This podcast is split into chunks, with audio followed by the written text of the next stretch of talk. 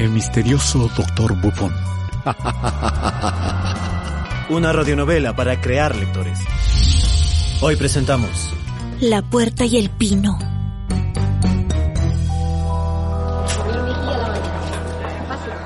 ¡Capitán Justicia! ¡Capitán Justicia! Eh, busco al Capitán Justicia. Yo soy. Que estoy diciendo a todo el mundo que solamente me digan Capitán Arturo. Capitán Arturo, sin apellidos, ¿entiendes? Sí. Demonios. Porque con este apellido tuve que hacerme policía. ¿Qué quieres? Eh, dejaron esto para usted. Presta para acá. Me hubiera gustado ver la cara de asombro del capitán cuando recibió mi regalo.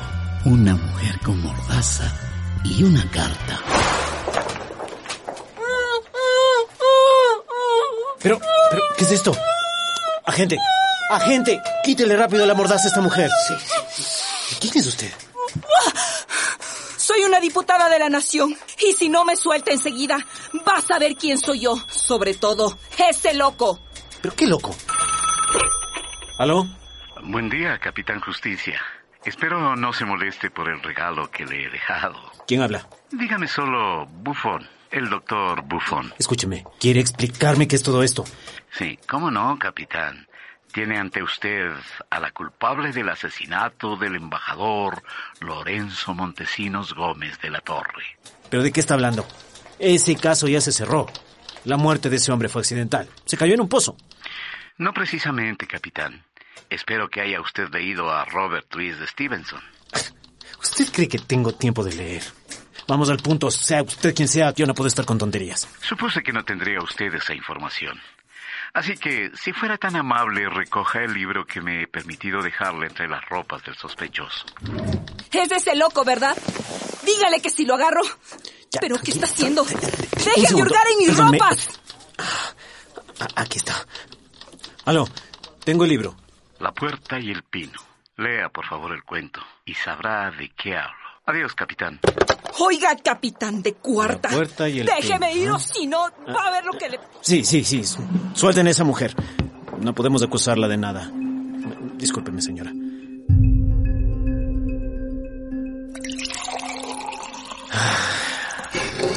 Por fin me voy a poder tomar un café en paz y voy a revisar el dichoso libro. No sé ni por qué. Veamos. La puerta y el pino. Mientras leía atentamente, miles de preguntas acudían a la cabeza del capitán. ¿Qué? No lo puedo creer. Asesinato por sugestión. ¿Es eso posible?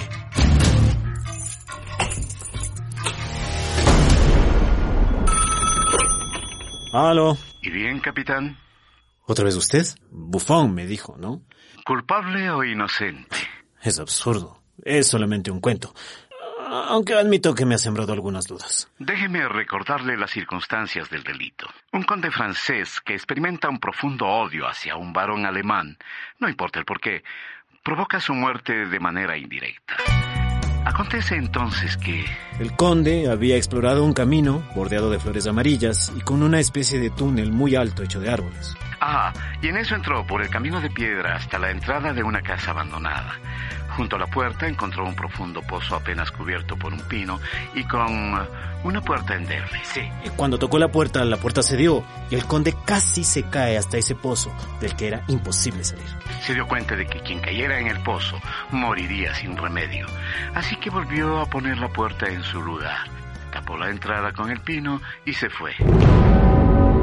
Después fue fácil. Solo tenía que picar la curiosidad del varón.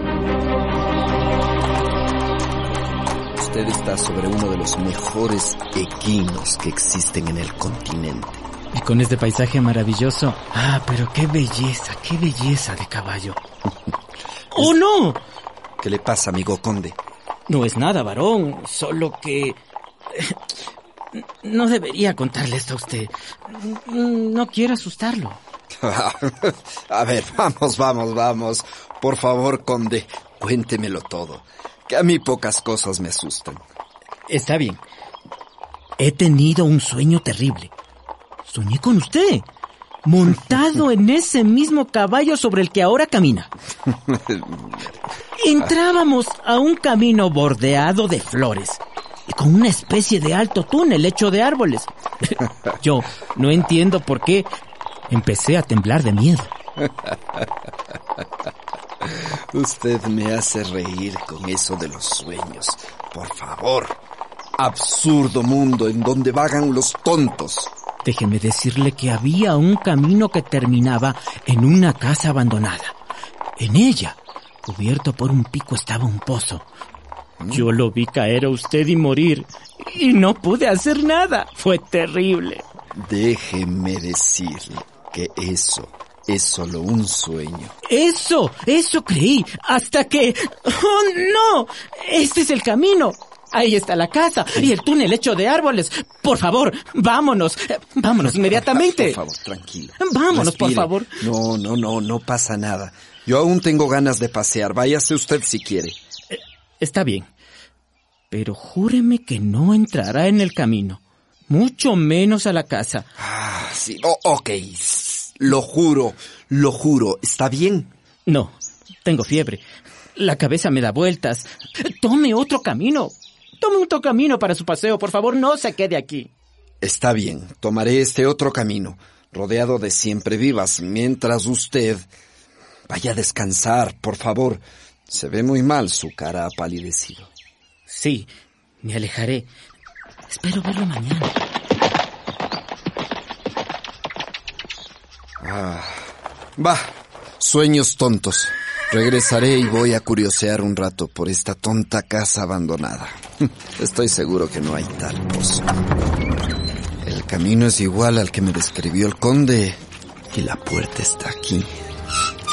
Ah, muy bien. Solo voy a asomar un poco la cabeza. No, no, no tengo que asomarle la cabeza. Sí, sí, sí. Solo asomaré un poco la cabeza. Me apoyaré un poco y...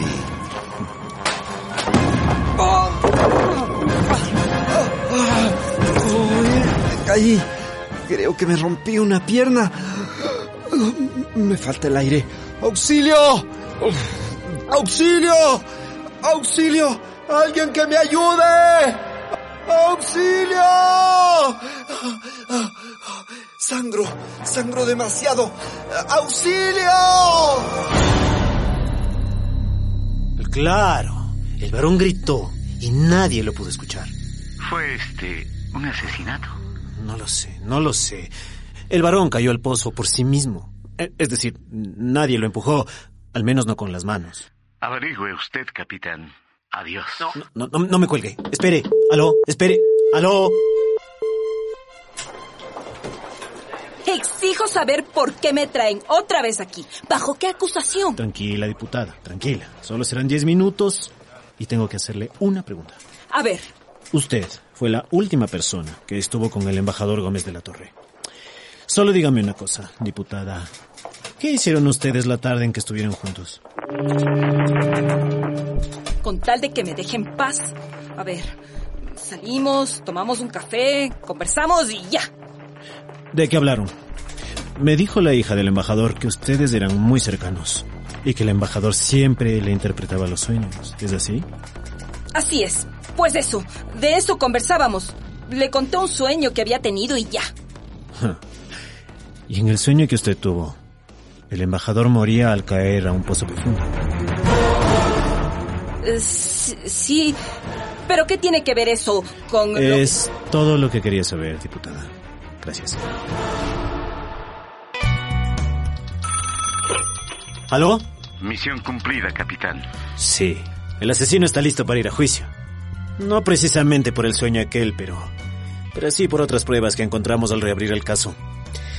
Gracias, señor... eh, Bufón. Doctor. Doctor Bufo. Quiero conocerlo, doctor Bufón. Algún día, capitán. Algún día. Por ahora solo soy un hombre sin rostro. Buenas noches. 哈哈哈哈哈哈哈哈哈哈哈哈哈哈哈哈哈哈。